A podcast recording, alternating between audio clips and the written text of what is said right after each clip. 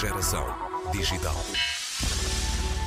O regresso ao passado faz-se frequentemente na moda e nestes tempos de maior consciência ambiental, também por razões de sustentabilidade. Hoje falamos do ato de barbear e das ferramentas a ele associadas. Vamos até à Opteca, incubadora da Universidade do Porto, que acolhe a Tatara, numa startup fundada por três antigos estudantes de engenharia mecânica que decidiram recuperar e transformar a velha máquina de barbear, chamemos-lhe assim, o dispositivo em que se insere a clássica lâmina de barbear metálica, que muitos jovens só conhecem de ter visto em casa do avô. A startup tem três fundadores. Conversamos com João Gomes, que trabalhou em várias empresas antes de decidir dedicar-se a tempo inteiro à sua.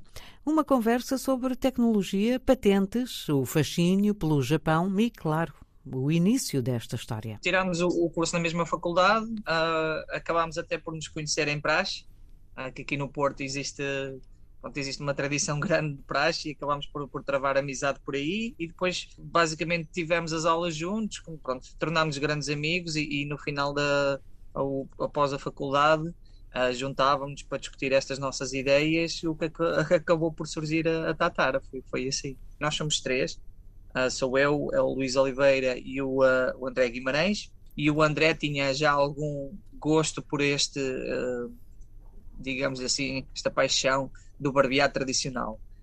e ele já utilizava máquinas de barbear neste estilo, de, mais antigas, mas como tinha o background de, de, de, da indústria metalomecânica, ele próprio sabia que conseguia fazer algo mais elegante uh, e, e, um pouco mais nobre. Uh, existem outras soluções no mercado, mas acabam por ser feitas uh, em materiais pronto, distintos, que não são inox, que depois acabam por oxidar e são feitas em, em, grande escala, ou seja, não existe um cuidado um, a ter com, com esses produtos em grande escala.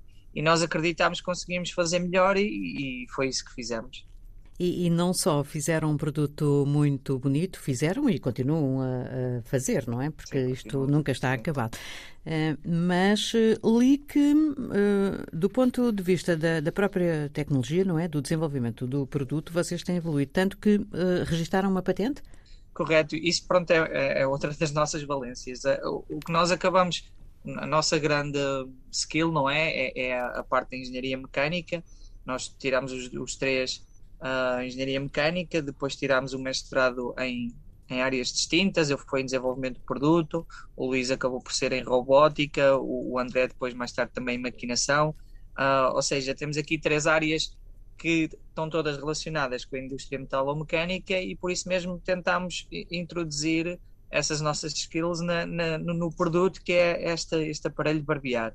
Uh, notamos que, que no mercado havia alguma, pronto, havia havia espaço para uma máquina nova e uma máquina que, que, que permitisse um ajuste do ângulo da lâmina um, e ao mesmo tempo agora falando um bocadinho mais tecnicamente aumentasse e diminuísse a exposição da lâmina e com isso proporcionasse também um, um barbear diferente.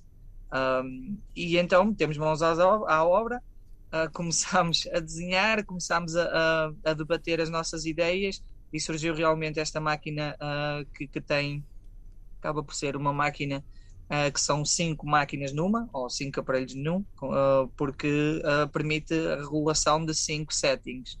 E isto permite um barbear mais suave para quem inicia com, com, com, estes, com estas máquinas de barbear, ou um, um barbear mais agressivo, quem já tem mais experiência, quem tem uma barba mais, mais dura, não é? E tem uma pele também mais.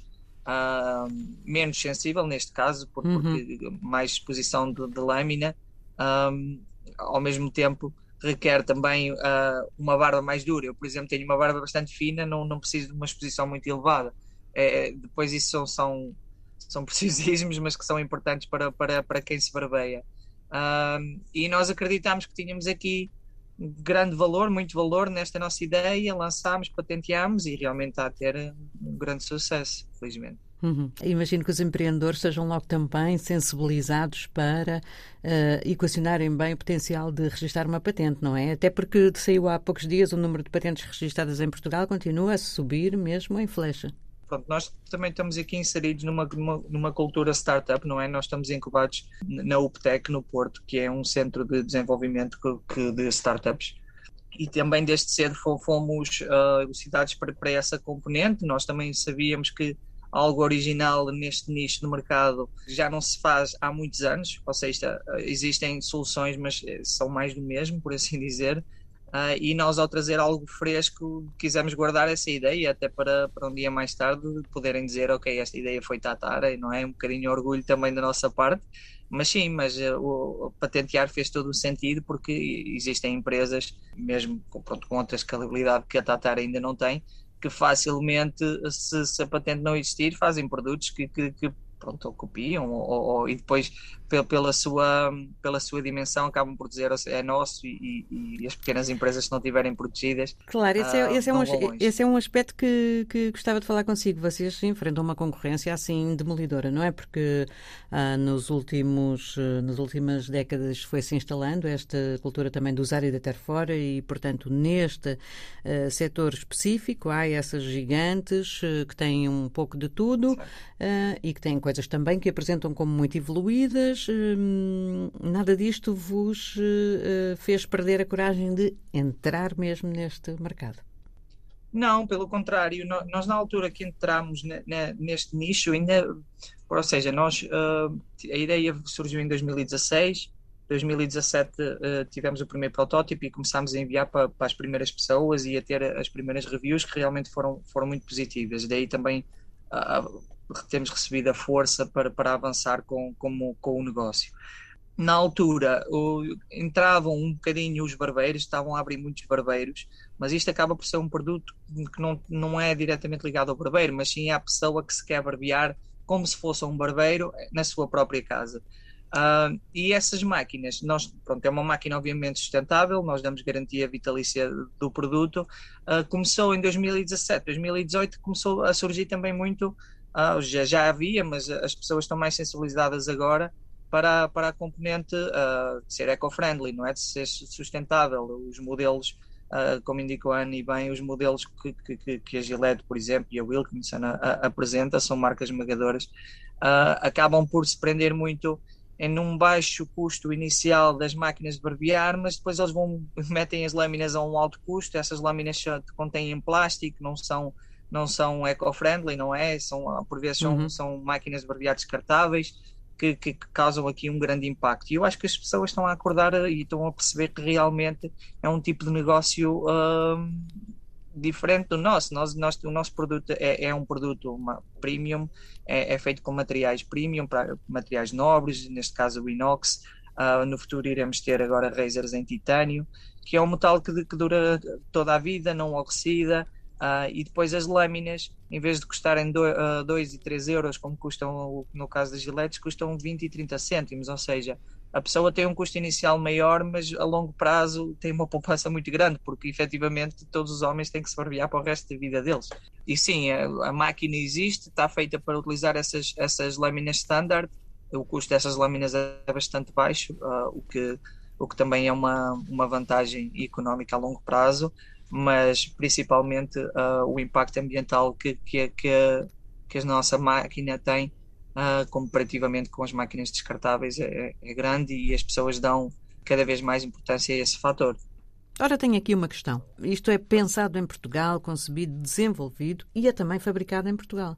Mas depois Sim, encontramos aqui uma hum, estética muito japonesa, até um bocadinho também no design, mas até pelos nomes, não é? Da empresa e do produto. Sim. Porquê? Certo. Pronto, isto, isto vem um bocadinho do nosso gosto pessoal, ou seja, nós, nós como, como engenheiros temos conhecimento que, o Japão em, em, quer em maquinação, quer tudo o que relaciona com a indústria, tem uma qualidade realmente muito elevada. E o nosso produto, querendo ter uma, uma, uma qualidade elevada, que, que era um dos nossos objetivos desde o início, achámos por bem fazer esta ligação ao Japão. Ainda para mais, porque uh, o, no caso o André ele até pratica karaté, tem esta paixão pelo, eu diria pelo o culto japonês e, e, e as ideias do Japão antigo, os samurais uhum. uh, que, se, que, se, prezam nos valores de honra, que era algo que nós também queríamos, queríamos transmitir para a nossa marca. E depois, obviamente, como eles usam katanas, são instrumentos de corte, nós estávamos a desenvolver uma, uma máquina de barbear, que também é um instrumento de corte, pareceu-nos bem fazer esta ligação ao Japão. Um, por último, um, Tatara, de onde vem o nome Tatara? Tatara é o nome do forno uh, onde se uh, derretia ou fazia o metal para a espada samurai. E, e, na altura os primeiros pro protótipos foram feitos por fundição, por processo de fabrico de fundição, e nós achámos, ok, isto, está tudo interligado, uh, o nome vai ser Tatara, vamos aqui inspirar-nos no, no, no culto dos samurais e, e, e avançámos assim ficou assim. João Gomes, com Luís Oliveira e André Guimarães, criou a Tatara. Os três jovens engenheiros pegaram no velho aparelho de barbear, olharam para ele com olhos de engenharia e de design. Os melhoramentos estão protegidos por uma patente. A Masamune, a Nodashi e a Muramasa mostram-se em tatararazors.com.